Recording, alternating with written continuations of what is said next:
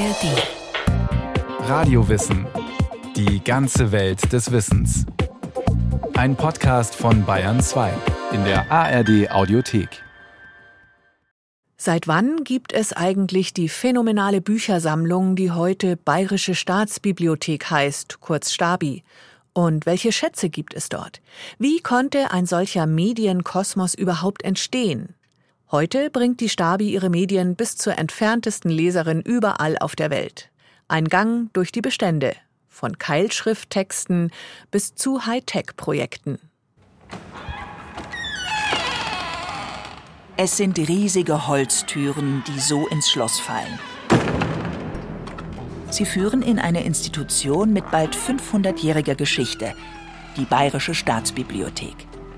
Mit mehr als 37 Millionen Medien, darunter 19 Millionen Fotos und Bilder, mit der viertgrößten Handschriftensammlung der Welt, mit Wiegendrucken, Künstlerbüchern, mit Landkarten und Globen, Bildbeständen und Fotosammlungen ist sie eine der bedeutendsten wissenschaftlichen Universalbibliotheken Europas. Doch beinahe wäre ihre Karriere im Sande verlaufen.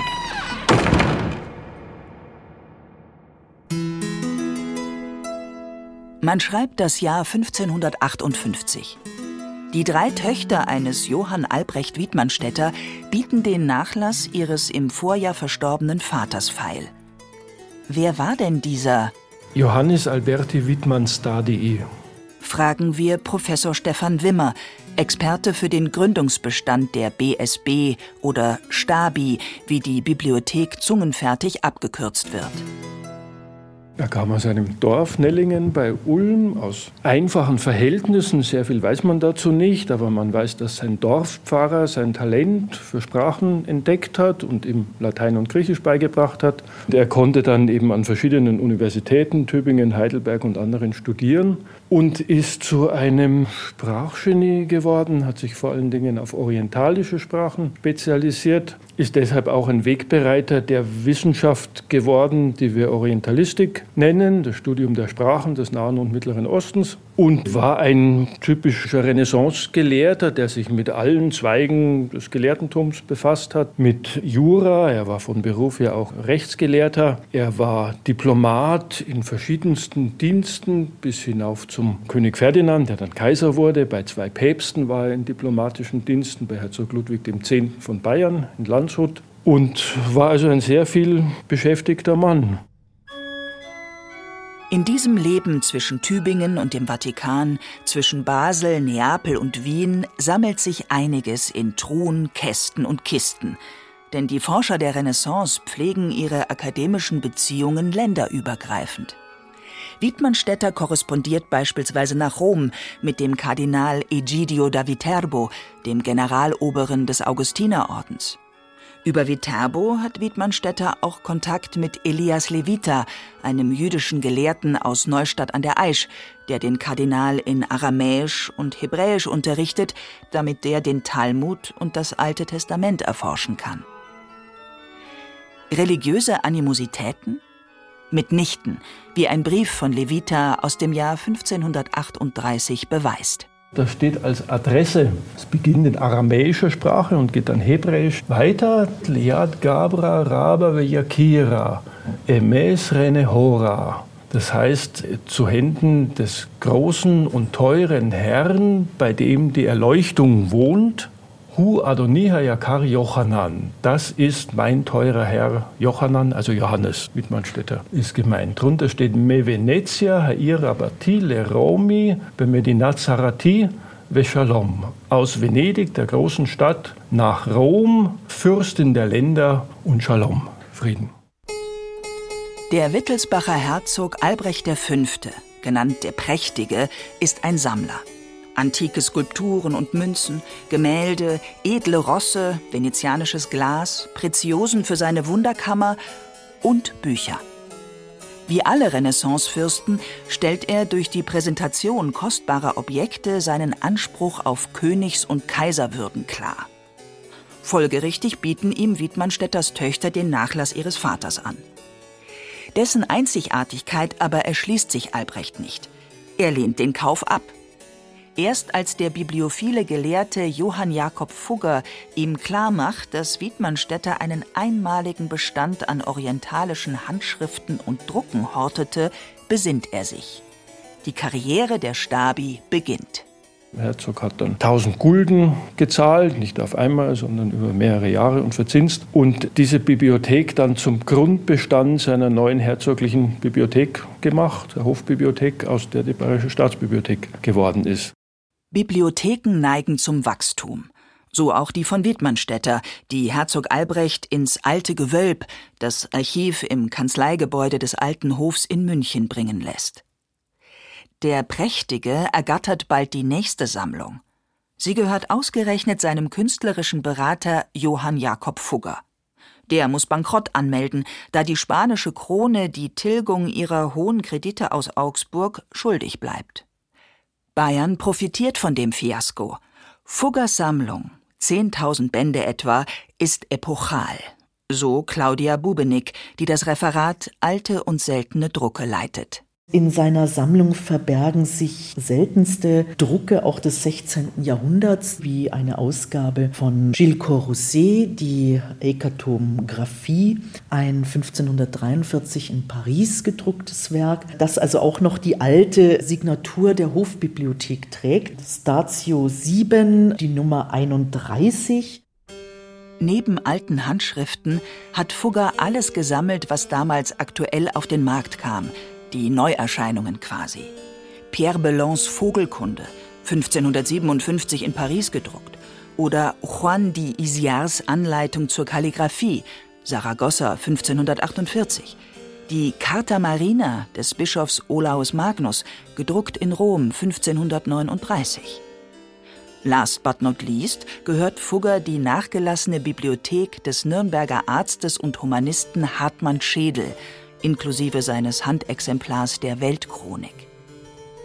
Natürlich zieht der exquisite Erwerb eine ganze Reihe Folgekosten für Albrecht V. nach sich. Die Bände waren ja damals nicht gebunden auf dem Markt erhältlich, sondern in Lagen. Und das heißt, je nach Geldbeutel des neuen Besitzers ließ dieser sich die Bände in prächtigen Einbänden binden oder eben in einfachen Pergamenteinbänden oder einem Koperteinband. Und es liegen zum Teil auch noch Unterlagen vor im Archiv, aus denen hervorgeht, welcher Buchbinder für wie viel Geld wie viele Bände bekam zum Einbinden lassen. Längst reicht ein Archivar wie Erasmus Fenn zur Betreuung der Sammlung nicht mehr aus. Ein Bibliothekar muss engagiert werden. Der erste Bibliothekar, von dem es auch eine offizielle Bestallungsurkunde gab, war Lidius Oertel der 1561 angestellt wurde und die sogenannte Lieberei zu verwalten hatte. Von ihm liegt auch der erste oder älteste Katalog der Hofbibliothek vor zu den Dialectice et Grammatice. Leider nur als Fragment prägend für die Hofbibliothek war aber Wolfgang Prommer. Prommer kam aus Landsberg am Lech und wurde 1562 von Johann Jakob Fugger für seine Bibliothek eingestellt und kam, als Fugger seine Sammlung 1571 an Albrecht V. veräußern musste, mit der Bibliothek in die Hofbibliothek und hat dort sofort begonnen, diese Masse an 10.000 Bänden, die da plötzlich hereinschwappten, zu ordnen, aufzustellen und zu katalogisieren. Von seinen Büchern untrennbar wechselt Prommer Ort und Auftraggeber. Auch sein Katalog ist in Teilen erhalten und zeigt seine penible Arbeitsweise. Die höchsten Folgekosten von Albrechts Ankauf sind räumlicher Natur. Das Kanzleigebäude im Alten Hof fasst Fuggers Büchermengen nicht. Die Liberei zieht um in das von dem Kunstagenten Jacopo Strada entworfene und vom Augsburger Stadtbaumeister Simon Zwitzel errichtete Antiquarium. Im oberen Stock dieses ersten Museumsbaus nördlich der Alpen werden ihre Bände als Saalbibliothek entlang der Wände in Regalen aufgestellt und ergänzen so die Antikensammlung im Erdgeschoss. Eine ideale Umsetzung des Bildungsideals der Renaissance und für Albrecht zugleich die Chance, mit kostbaren Einbänden zu glänzen. Zugänglich aber ist diese Bibliothek nur der Oberschicht, dem Hof und seinen adeligen Eliten. Später sind auch Jesuitenobere, Verwaltungsbeamte und Gelehrte zugelassen. Nicht alles, was Albrecht angekauft hat, dürfen sie lesen. Sein Sohn, Wilhelm V., ordnet eine Revision an. Prommer muss anstößige, vor allem aber antikatholische Werke aussortieren. Ziel jeglichen Bücherstudiums soll die Stärkung und Verteidigung des katholischen Glaubens gegen Luthers Lehre sein. Nicht umsonst trägt dieser Wittelsbacher den Beinamen der Fromme. Werke von Melanchthon, Calvin, Osiander und so gelten als heretisch. Doch werden sie nur ab und nicht ausgeschieden, und zwar in einen Raum, zu dem Wilhelm V. den Schlüssel hat. Rund 600 geistliche Werke mit 1500 Schriften fallen darunter. Man erkennt sie daran, dass Prommer keine neue Signatur in roter Tinte im Vorderdeckel anbringt. Wer sie erforscht, braucht auch heute eine Sondergenehmigung. Nicht, weil sie auf dem Index stehen, sondern weil sie unersetzliches Kulturgut sind. Das studiert man im ersten Stock des Südflügels. Hinter einem gut bewachten Drehkreuz liegt der Handschriftenlesesaal. Mit Blei gefüllte Samtschlagen hängen zur Beschwerung der Seiten über hölzernen Buchwiegen. Weiße Handschuhe liegen bereit. Am Tresortisch, in der Nordostecke des Saals, liest man die wertvollsten Werke unter den strengen, in Öl gemalten Augen von Johann Andreas Schmeller, der mit Fug und Recht als größter Bibliothekar des 19. Jahrhunderts der Hof- und Staatsbibliothek bezeichnet werden kann. So Wolfgang Ikas, Leiter des Referats Handschriften und Benutzung. Neben Schmellers Porträt sitzt der Benediktinermönch Bruder Willi Baldus alias Martin Schrettinger im Goldrahmen. Bevor sein Kloster Weiße Nohe der Säkularisierung zum Opfer fällt, geht er als Hofbibliothekar nach München, wo er heute als Begründer der Wissenschaft vom Bibliothekswesen gilt. Kritisch beäugt von diesen verdienten Vorläufern öffnet Wolfgang Ikas ein grünes Kästchen. Passgenau eingebettet liegen zwei Tontäfelchen und vier Tonkegel darin. Im Jahr 2034 vor Christus drückte ein Schreiber die waagrechten, senkrechten und schrägen Dreiecke in den frischen Ton. Da handelt es sich um eine Abrechnung über 183 Tonnen Getreide, die geerntet und zu Mehl verarbeitet worden sind. Vor über 4050 Jahren. Uralt auch der Kegel, den Herr Ickers zwischen seinen behandschuhten Fingern hält. Da handelt es sich um Schafe, die für einen Götterkult am Tempel abgegeben wurden und entsprechend weiter verarbeitet wurden. Das stand aus dem Jahr 2046 vor Christi Geburt. Viel jünger als diese Keilschriften, weitaus poetischer, ja geradezu identitätsstiftend für Bayern, sind die Carmina Burana, die die Stabi hütet, das Wessobrunner Gebet oder der Tegernseer Liebesgruß, den ein Benediktiner Ende des 12. Jahrhunderts zwischen die lateinischen Seiten einer Handschrift aus dem Tegernseer Kloster schreibt. Dieses Einsprengsel ist wohl das älteste Liebesgedicht in deutscher Sprache – ein Sprachdenkmal. Du bist min, ich bin din, du bist mein, ich bin dein, dessen sollst du gewiss sein, du bist eingeschlossen in meinem Herzen, verloren ist das Schlüsselchen, du musst auf immer darin sein. Auch Weltdokumentenerbe der UNESCO birgt die Stabi, nämlich die Leithandschrift A des Nibelungenliedes, die früher als die älteste Abschrift dieser Dichtung angesehen wurde. Außerdem die Handschrift D, die Viguläus Hund, Kanzler von Albrecht V., im 16. Jahrhundert auf Burg Brunn im Altmühltal entdeckt. Sie ist zwar textlich nicht so bedeutend wie die drei Leithandschriften, aber sie ist wunderschön illuminiert. Wie ihre Paarreime klingen, weiß Herr Ikas natürlich auch. Uns ist in alten Meeren wunders viel gesät, von Helden, Lobbebären von Grozer Arebeit, von Frauden hochgezieten, von Weinen und von Klagen, von Kühner Reckenstrieten, mugget ihr nun Wunder hören sagen. Wer diese Handschrift mit ihren verspielten Initialen in Rot, Blau, Grün und Gold durchblättern will, braucht weder Handschuhe noch eine Genehmigung. Selbst die Siegle CGM31 muss er nicht wissen. Es reicht, digitalesammlungen.de in eine Suchmaschine einzugeben und Brunner-Kodex in das Feld mit der Lupe, das dann aufleuchtet. Schwupp erscheint der abblätternde Ledereinband aus dem 14. Jahrhundert auf dem Bildschirm. Komplett, samt den Messingschließen, die seine 350 Seiten eng zusammenhalten, damit kein Staub zwischen die Blätter dringt und keine Papierfischchen. Um die Schließen zu öffnen, muss man nicht mit der Faust auf den Buchdeckel schlagen, wie beim Original. Der Cursor erledigt das mit einem Mausklick. Er kann das, weil im Erdgeschoss des Südflügels das Münchener Digitalisierungszentrum, kurz MDZ, wirkt. Es löst 1997 die Fotostelle ab, in der Bücher seitenweise abgeknipst wurden, um sie den Lesern zu erhalten. Inzwischen hat die Stabi drei Einheiten zur Digitalisierung, so Martin Herrmann, der das Referat Digitale Bibliothek leitet. Das beschäftigt sich vor allem mit der Digitalisierung der hochwertigen, seltenen, unikalen Stücke, die auch einer besonderen Behandlung bedürfen. Dafür tasten in abgedunkelten Räumen Handauflagescanner die Seiten ab. Das klingt so. Oder so wenn es sich um ein älteres Scannermodell handelt. Dabei kommt oft eine Erfindung des MDZ zur Anwendung. Die Münchner Finger, flach zulaufende Stäbe aus Plexiglas, beschweren die Papiere. Das jüngste Großobjekt des MDZ war die Tabula Palatinorum von Johannes Herold aus dem Jahr 1556.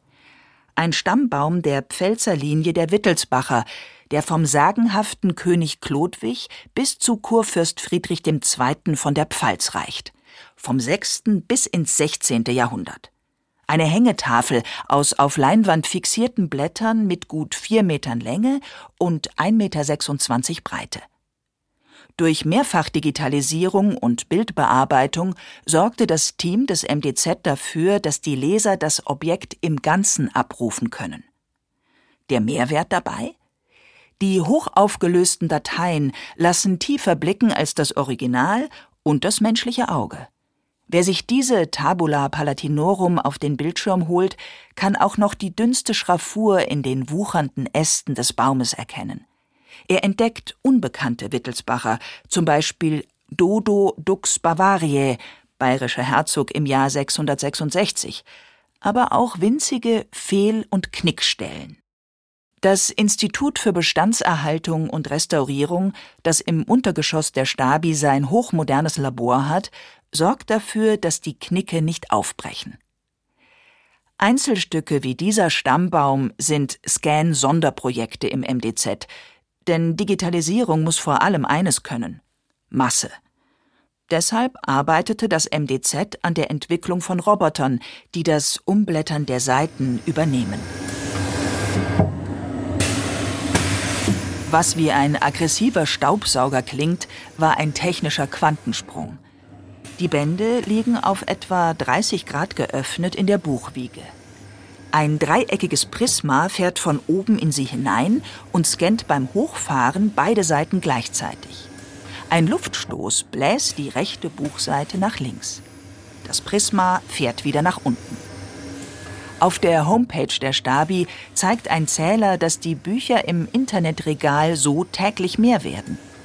Über 3,7 Millionen sind es inzwischen. Das ist ein Segen für die Originale, deren Papier wegen Säure oder Tintenfraß zerfällt. Licht, Staub, Feuchtigkeit sind elementare Bedrohungen für jeden Band. Und es ist ein Segen für die Leser. Nicht zu vergessen, die Digitalisierung ermöglicht den Zugriff von jedem Schreibtisch der Welt aus, egal ob er in Wien steht, in Johannesburg oder in Tokio. Doch Moment. Bevor man in der Staatsbibliothek scannen kann, muss die ja erst einmal gebaut werden. Wie kommt es dazu? Aus dem Antiquarium war die Hofbibliothek nach mehreren Zwischenstationen in das Wilhelminum gezogen, heute Alte Akademie genannt. Der ungeliebte Pfälzer Kurfürst Karl Theodor hatte ihr dort einen ganz in Weiß gehaltenen Bibliothekssaal mit Galerie errichten lassen, mit verglasten Buchschränken unter klassizistischen Stuckaturen. Ein Schauobjekt.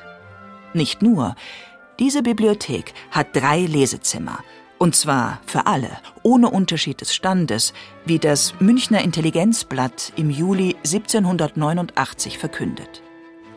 Diese Öffnung muss man vor dem Hintergrund der Französischen Revolution lesen. Wer keinen Volksaufstand riskieren will, muss an Exklusivität dreingeben. Doch warum verlassen die nun rund 71.000 Bücher und 2.000 Handschriften diesen idealen Platz an der Neuhauser Gasse? Weil die Bibliothek 1802, 1803 von Büchern geradezu überschwemmt wird. Man geht so Peter Schnitzlein, davon aus, dass ca. 500.000 Bände und 20.000 Handschriften ins Haus gekommen sind aus den Klosterbibliotheken, nachdem eben Klöster aufgelöst wurden im Zuge der Säkularisation und die Bibliothek war nicht benutzbar. Ein Großteil der Schätze, die heute den Ruf der Bayerischen Staatsbibliothek ausmachen, fallen ihr durch Enteignung in den Schoß. All diese Werke müssen gesichtet, katalogisiert und aufgestellt werden, bevor man sie lesen kann. Diese Sisyphus-Arbeit leisten vor allem Johann Andreas Schmeller und Martin Schrettinger. Und für die Aufstellung muss ein Neubau her.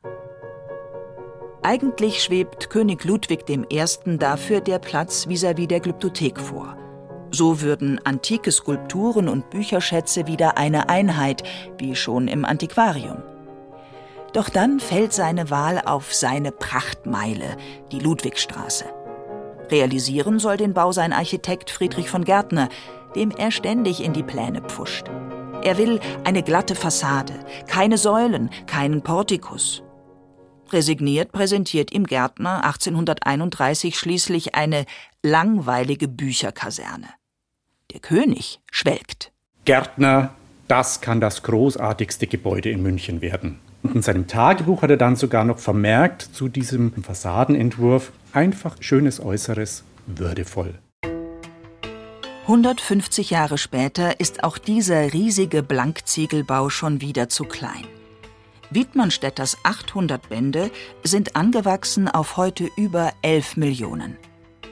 Aber die sind jetzt allen zugänglich, weltweit. Damit verwirklicht die Stabi ein Ideal, das Wiedmannstätter vorgelebt hat. Den von Ländergrenzen, Religionen und Ideologien ungehinderten Zugang von Forschenden und Wissenschaftlern.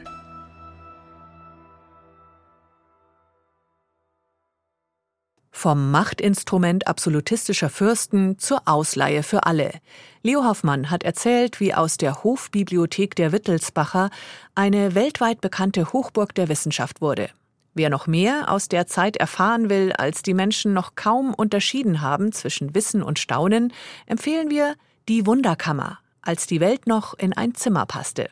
Zu finden in der ARD Audiothek und überall, wo es Podcasts gibt. Den Link haben wir auch in die Shownotes gesetzt.